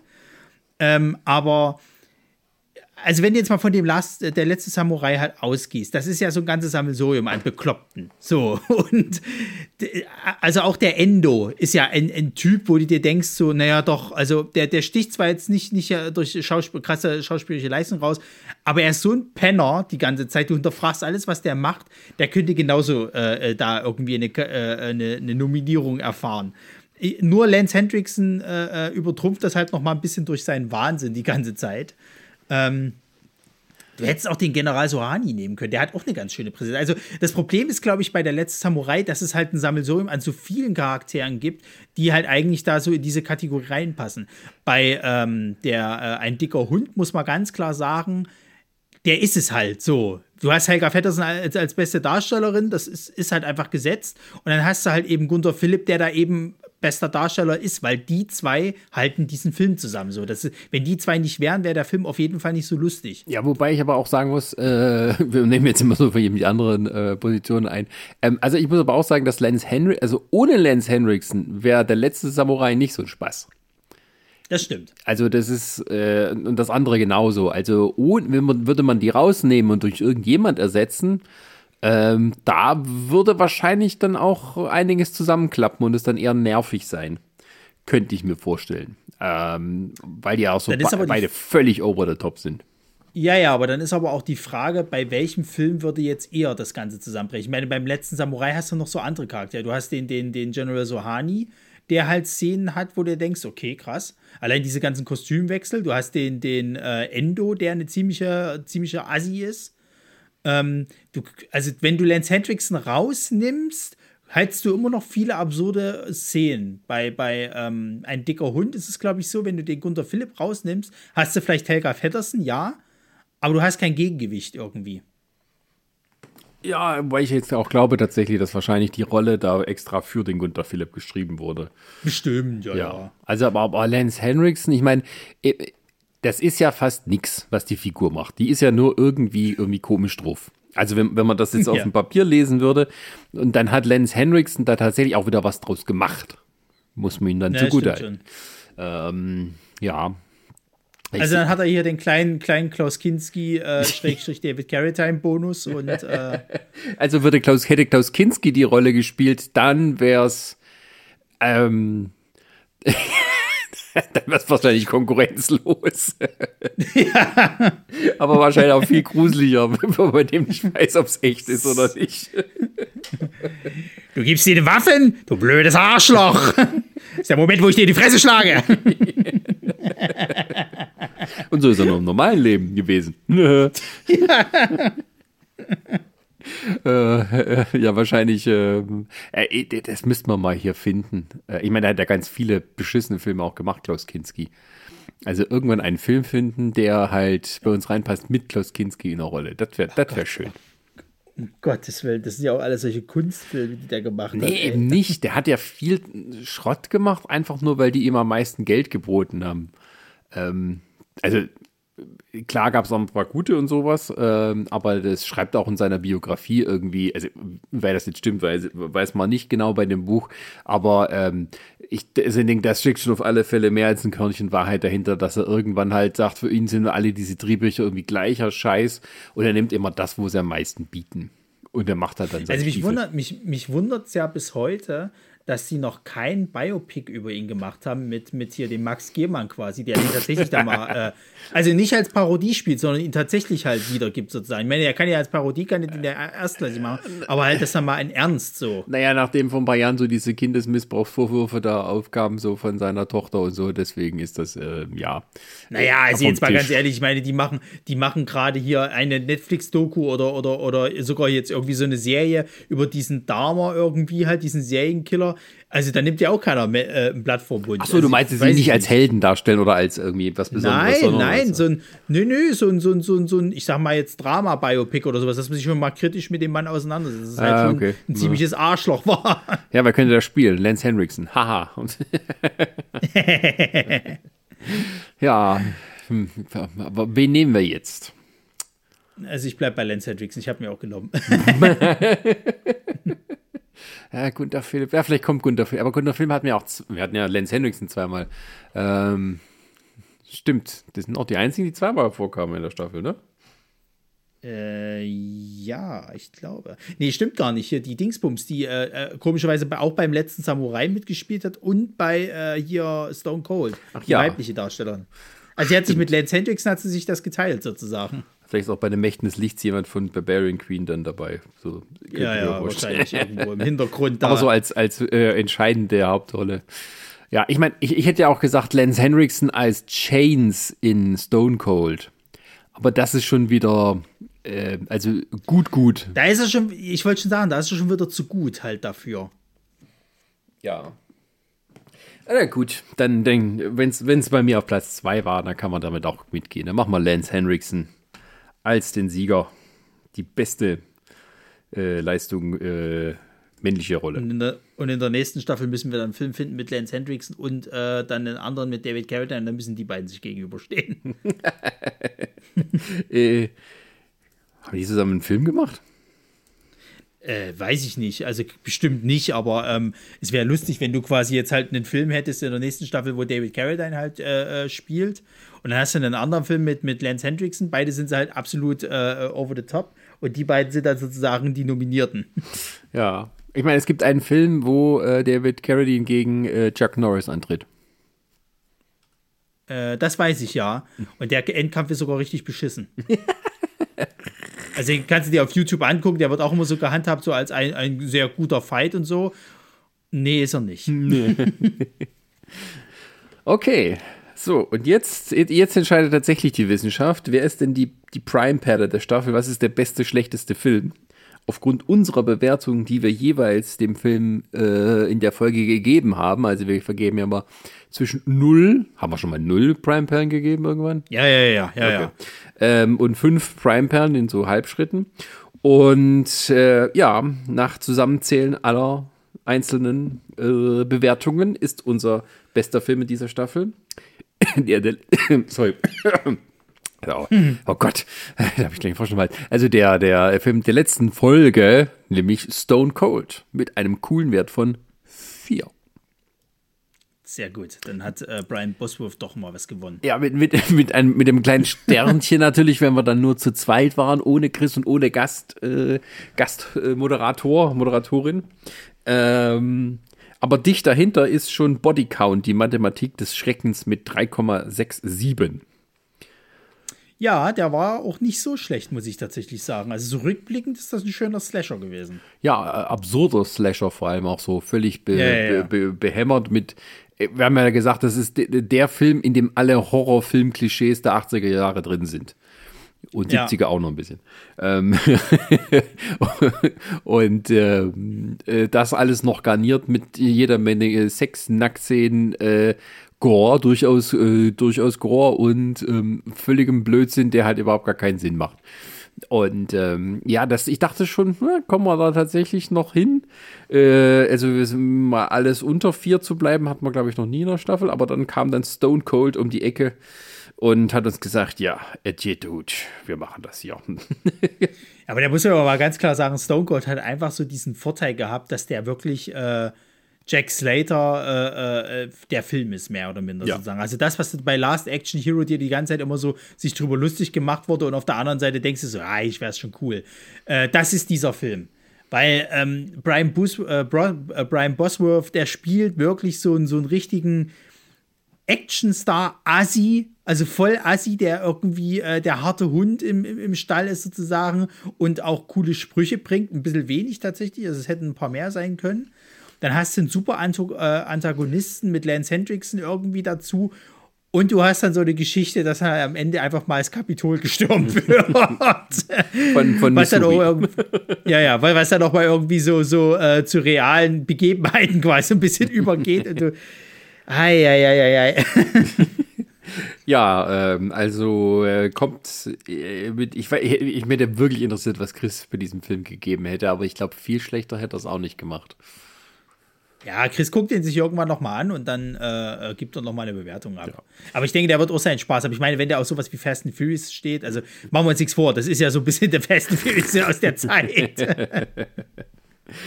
ja, ich muss mich korrigieren, also nur in der ersten Staffel, da hatten wir keinen Film, der über 4 kam. Aber war ein Forbidden World trotzdem mit 3,6. Da finde ich eigentlich schon, das ist zu niedrig bewertet im Vergleich zu den anderen Filmen, die wir geguckt haben. Ja, also jetzt zurückblicken muss ich sagen, Forbidden World hat doch ein bisschen mehr Spaß gemacht, als wir ihn dann im Endeffekt bewertet haben.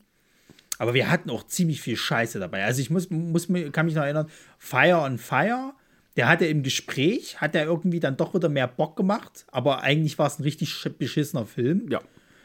Dieser unsägliche hier Forbidden Kingdom, der war richtig furchtbar. Also da habe ich damals, glaube ich, null gegeben, weil das ging äh, gar Kingdom nicht. Come. Kingdom Come. Oder Kingdom Come, ja. Ja. Und ähm, was hatten wir denn noch? Wir hatten noch hier äh, die Hexe und der Zauberer. Das kam sogar bei Schläferz dann mal. Äh, der Krieger und die Hexe. der Hexe und der Zauberer äh, ist der Disney-Film. Scheiße, verdammt nochmal. äh, aber, äh, tatsächlich, ich, äh, ein kleines bisschen auf die Schulter klopfen durften wir uns dann doch, weil einige Filme, die wir hier besprochen haben, sind, mittler, sind nach uns bei Schläferz gelandet. Das ist natürlich vielleicht auch zu offensichtlich, aber es, äh, es ist, ja, also das Krieger und die Hexe und Rotor, das lief auch bei, bei, bei Schläferz. Das, und mit, ja gut, die Metropolis 2000 hatten die, hatten die auch schon mal. Ähm, das das finde ich schon ein kleines bisschen cool, muss ich sagen. Also du redest dir schon so ein bisschen ein, dass einer von den beiden unseren Podcast hört oder einer von dem Produktionsteam. Äh, stimmt, stimmt. Also da bin ich total von überzeugt. Also Wenn, wenn sag, Wildfire also kommt, gibt es keine Diskussion mehr.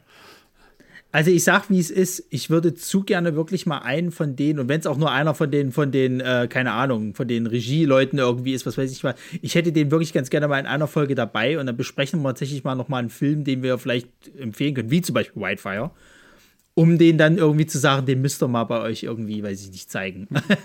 so.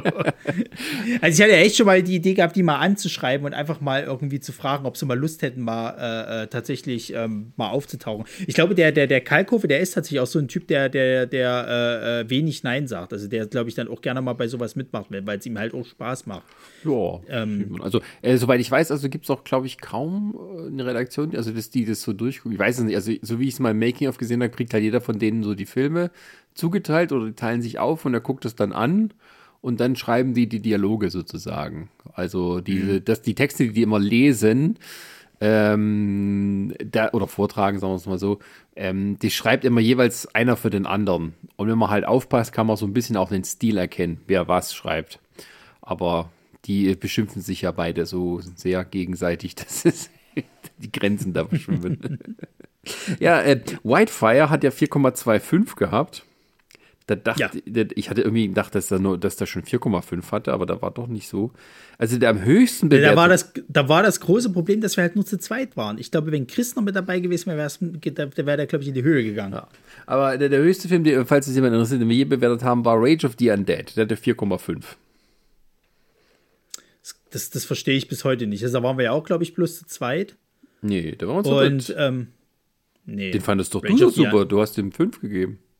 Warte mal, Rage of the Undead, das muss ich gerade überlegen. Ach nee, ich, ich, hab, äh, ich verwechsel den gerade mit einem anderen. Ja, Rage of the Undead, das war doch der. Dieser äh, japanische äh, Film mit dem, mit den, äh, mit dem Liebesleben irgendwie beleibter Männer und solchen Sachen. Ja, ja, ja, ja, ja, mit dem Video, mit der Videokassette, ja. Ach, herrlich. Was dachtest du jetzt? ich habe den verwechselt mit hier äh, Frankenstein Girl vs. Vampir Girl. Ach so, ja. äh, die, die kann man mal, mal schnell verwechseln, weil es alles so eine Suppe ist. Ja, ähm, also ja, rückblickend. Das geheime Leben, das geheime Liebesleben von beleibten Männern. Ach ja, ich erinnere mich. Aber äh, so äh, nett ist irgendwie, dass die Staffel auch immer so ein bisschen Kreise gezogen hat. Äh, also, oder jetzt, äh, also es gibt ja einen Kollegen sozusagen unter den Trashfilm-Podcastern, ähm, dem wir mal was ähm, äh, empfohlen haben. Der, der, der Trash-Taucher. Wir haben ihm mal Raw Force empfohlen, als er da danach gefragt hatte äh, bei seinem Instagram-Account, dass man ihm Filme vorschlagen sollte. Und der hat sie sich auch noch angeguckt. War ähnlich begeistert wie wir. Und ähm, ja, der, der, ähm, äh, ja, der, mit dem könnte ich mir mal eine kleine Kollaboration vorstellen. Ein Crossover. Man muss mal immer fragen. Ja, das wäre mal das nett. Können wir, das können wir sehr gerne machen. Wenn wir Staffel ja. 5 mal so ein bisschen die, die, die Schwingen etwas weiter ausbreiten. Wie wir Poeten das, sagen. Ja, das wäre dann quasi halt so äh, äh, äh, das Ziel für die nächste Staffel. Ja. Und danach, Welt, und danach Weltherrschaft. Eine Weltherrschaft. Ähm, ja, vielleicht abschließend ähm, kannst du, wie, wie, wie war die vierte Staffel für dich? Wir hatten ja auch eine kleine Sommerpause dazwischen.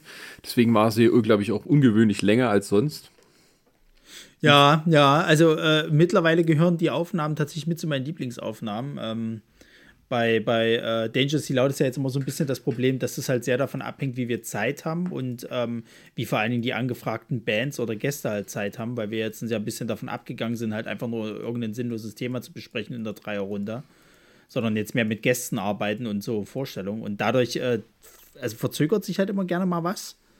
Ähm, deswegen macht das ja eigentlich schon sehr viel Spaß, weil manchmal sind die Filme anstrengend, ja, aber ich weiß schon, dass sich daraus halt eine gute Folge ergibt, wenn wir das dann besprechen müssen. Also zum Beispiel der letzte Samurai, was ich mich da durchgequält habe.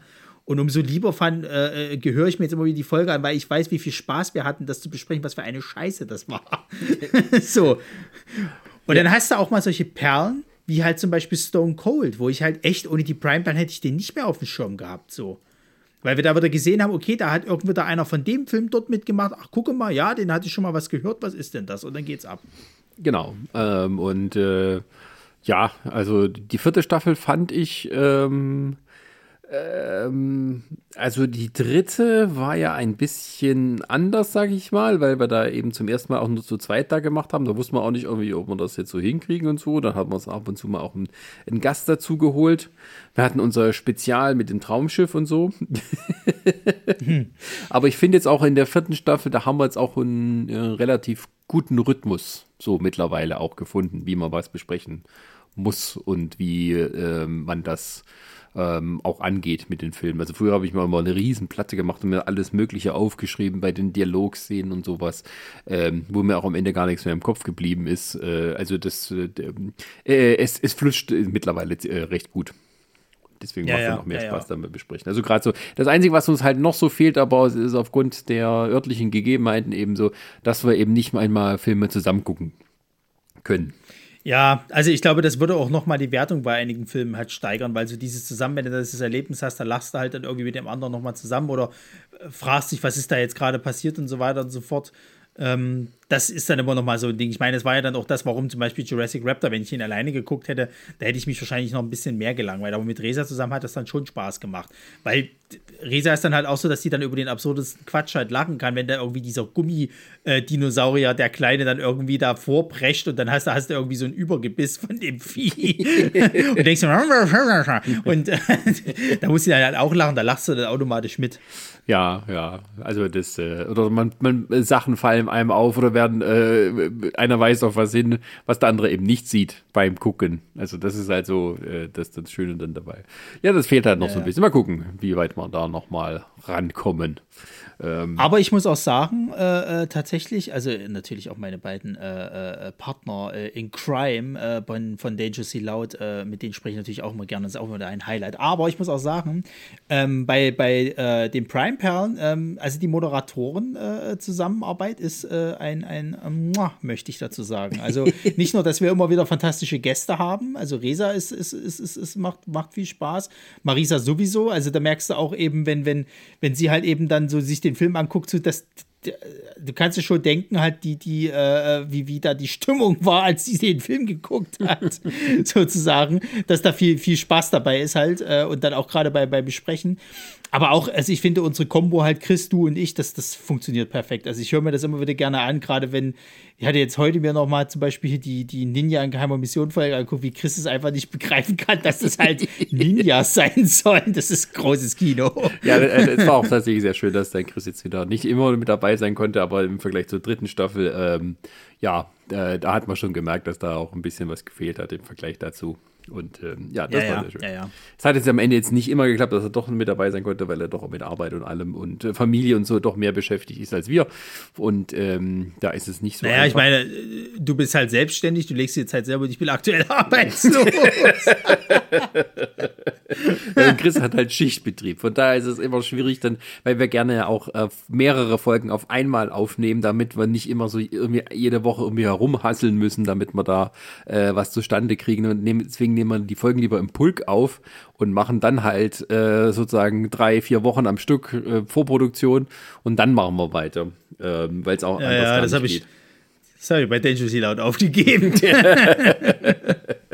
ich war irgendwie, am Anfang war man gut dabei und dann irgendwann ist es eingerissen. Ich habe neulich mal eine alte Nerdsich-Folge gehört ähm, und habe mich dann auch gewundert, oder nicht gewundert, aber äh, es war eben äh, ungewohnt, weil wir jetzt ja schon seit, naja, also seit es die Pandemie gibt, machen wir eigentlich nur noch über Internet. Ähm, mhm. Und dann auch äh, aus anderen Gründen. Ähm, und ähm, ja, wie, wie oft wir uns, als wir uns auch gegenüber saßen an den Tischen, was wir mehrere Jahre so gemacht haben, wie oft wir uns da auch mal reingequatscht haben gegenseitig. Ja, ja. Das machen wir jetzt ja nicht mehr so, einfach weil wir es erstmal lernen mussten, wann hört der andere auf zu sprechen und so weiter. Und das ist halt, ähm, ja, hier passt natürlich hier bei der, bei der äh, äh, äh, Serie hier besser. Aber äh, ja, das hat mich doch mal so gewundert, wie, wie quatschig wir da waren. Wie, also, dass es mehr so eine Runde war, zusammensitzen und aufeinander ein. Na, das war, na, das war wirklich noch so Stammtischmentalität. Ich muss ja. aber auch sagen, du merkst äh, in den alten äh, Nerds-Folgen, finde ich, merkst du noch eher so dieses, wie Podcasts mal früher waren anstatt wie sie jetzt quasi also wirklich als eine reine Radiodiskussionssendung irgendwie halt äh, gehandhabt werden. Weil ich finde, viele von den heutigen auch Laber-Podcasts sind trotzdem immer noch so, dass es halt wie so eine Art Fahrplan gibt, ne? Immer wie so und so. Also es geht schon gar nicht mehr, dass es halt wie einfach so eine Stammtischrunde halt eben ist und dann quatschen da alle mal wild durcheinander. Das, das würden die Leute heute gar nicht mehr mögen, sozusagen. Also hat sich auch die Hörgewohnheit ein bisschen abgeändert. Ja, ja, ja. Also kommt nur drauf an, was es ist, aber ähm, ja, von dann ist es auch manchmal so, ach Gott, was wir da früher alles gemacht haben, mit wo wir aufgenommen haben, wo es so schön halt oder einer ist immer irgendwie so weiter weg vom Mikrofon als die anderen und da kann ich noch so lange reinreden und hinterher kann ich es nicht korrigieren, weil wir dann noch äh, alles in äh, ein Mischpult aufgenommen haben. Naja, jetzt ist das alles anders, äh, deswegen kann ich das alles ein bisschen besser wertschätzen. ne, weil der Witz ist ja, der Witz ist ja in der ganzen Sache, was wir uns für eine Platte mittlerweile über, über so irgendwie Sound und, und wie das alles funktioniert und wie es gut klingt und so machen. Und dann hast du ja irgendwie andere Podcasts von irgendwelchen größeren Berühmtheiten, die sogar Geld damit verdienen. Und denkst ja, okay, die haben es halt im Keller aufgenommen, ist halt da hinten, da ist mal irgendwas im Hintergrund zu hören. Hat keiner richtig abgemischt, der eine ist ein bisschen leiser als der andere. Scheiß drauf, so. Ja. dann machst du ein bisschen lauter und auf einmal spricht dann der andere viel. Also Schön ist es auch, wenn du manchmal so, so amerikanische Podcasts hörst und du hörst äh, erst ein, wo du weißt, der hat die telefonieren gerade miteinander. Der eine hat irgendwie nur gerade gerade das Telefon mit ans Mikrofon gehalten und das ist es halt so. Und du denkst dir auch, also Freunde. äh, ja, ja, aber gut, da mussten wir auch ein bisschen lernen und so. Äh, wobei am Anfang, ganz am Anfang von Nerdsich, da haben wir ja ganz viel in der, in der Comic-Combo aufgenommen, also in einem ähm, äh, Comicladen oder Buchladen in einem kleinen Laden mit vielen Regalen und Büchern, wo die Soundqualität exzellent ist, weil alles geschluckt wird von den schweren Büchern, die um einen herumstehen. Ähm, ja, das ist immer noch mein Lieblingsstudio, egal wo. Ja, das machen wir, das, das machen wir dann zur 200. Folge Nerdsig. back to the roots, back in the Laden. Ja. Mal so Re Rekapitulation, wie, wie, wie sind wir jetzt gerade bei den Superheldenfilmen aufgestellt? Welche Theorien haben sich damals als bewahrheitet? Würden wir das also wir haben tatsächlich, so wenn ich mal, ja, vor allem, wenn ich so alte Folgen höre, also so viel Müll haben wir tatsächlich nicht spekuliert. Das ist vieles tatsächlich so eingetreten. Ja, war auch dann offensichtlich. Haha. naja, gut dann würde ich sagen, dann, äh, herzlichen Dank genau. an alle, die uns gehört haben in dieser Staffel, die vielleicht auch neu dazugekommen und geblieben sind. Und äh, ja, ähm, es gibt jetzt eine kleine Pause, da werden wir neue Filme vorbereiten, äh, vielleicht auch Gastmoderatoren und sowas mal, vielleicht von vornherein mal planen, man weiß ja nicht. ähm, also so jetzt, äh, dass es nicht immer so zwischen Tür und Angel ist. Und ähm, ja, aber ich denke, wir hatten ja irgendwie gesagt, oder habe ich das nur gesagt, als Gegenprogramm zu Fußball-WM, wenn man keine Lust drauf hat, mir den ganzen Tag das Zeug anzugucken, Wüstenkickerei, dann äh, muss man das hier hören. Ist das auch so, dass Deutschland immer einmal pro Woche spielt? Also, dass man das dann auch so timen kann, oder? Mm, ja, im Groben und Ganzen. Also, die Vorrunde ist ein bisschen komprimierter diesmal, weil die nicht so viel Zeit haben. Da kommen vier Spiele am Tag. Da kannst du von morgens um 11 bis abends um 10 kannst du Fußball gucken. Naja, Gott sei Dank interessiert mich das ja alles nicht. Was tickert denn da so? Glaubst du gegen das Mikrofon? Nein, das ist mein äh, Stift hier. Die Geräusche. ich höre das. Okay, gut. Also äh, ihr müsst nicht lange warten, äh, aber äh, ja, ansonsten kann man auch gerne, nicht gerne, sonst könnt ihr gerne Schläferz gucken, ne, wenn es nichts Besseres läuft. Ähm, äh, nee, wirklich, weil Schläferz hat eine sehr gute Winterstaffel, die doppelt so lang ist als sonst, weil die auch alles komprimieren, damit sie vor der WM fertig sind. Ähm, und da gab es wieder tolle Filme, die wir auch schon mal besprechen wollten, aber irgendwie die auch nicht bei den Streaming-Anbietern zu, zu, zu finden sind. Ähm, von daher, ähm, ja, kann man auch sich das angucken und froh und fröhlich sein. Gut. Genau. Ein, ja. Dann, Dann äh, habe die Ehre.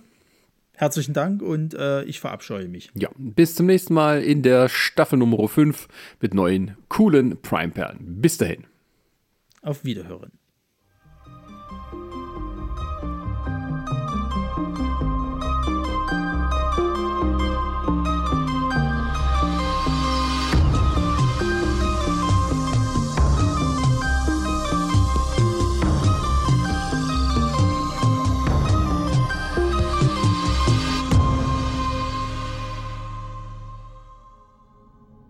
Eine Lamare Audioproduktion.